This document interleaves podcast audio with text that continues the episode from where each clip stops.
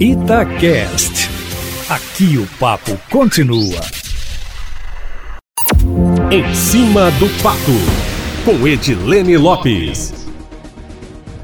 Por causa da pandemia do coronavírus, pela primeira vez na história, Belo Horizonte não terá o desfile cívico-militar de 7 de setembro, que é tradicionalmente realizado na Avenida Afonso Pena, no centro de Belo Horizonte, e reúne milhares de pessoas. O feriado é uma comemoração pelo Dia da Independência do Brasil, declarado em 7 de setembro de 1822, só para a gente lembrar que, pelos registros históricos, foi a data em que, às margens do rio Ipiranga, em São Paulo, Dom Pedro I gritou: Independência ou morte, marcando a fase em que o Brasil deixou de ser colônia de Portugal e se tornou uma nação independente. O 7 de setembro, como nós sabemos, é comemorado com desfiles em todo o país. O evento é organizado coletivamente pelo governo do estado, o Exército e a Prefeitura. O Exército usualmente leva a maior tropa, além de pessoal, faz desfile motorizado com tanques, blindados e com a cavalaria. Também desfilam policiais militares, bombeiros, a Marinha, a Aeronáutica e crianças e adolescentes estudantes de escolas que participam do desfile. Todo ano,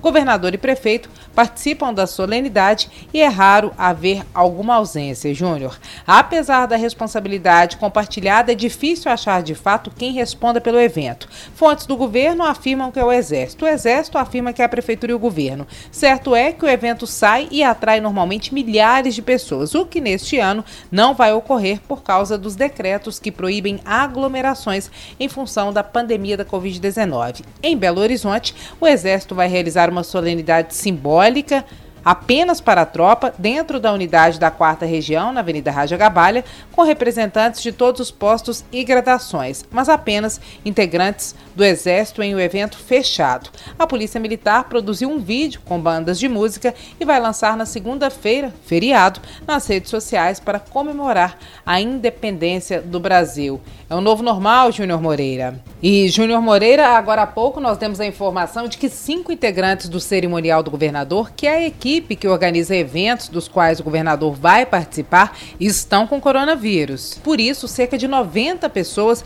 de equipes que lidam diretamente com o governador serão testadas nesta sexta-feira. O resultado deve sair nos próximos dias.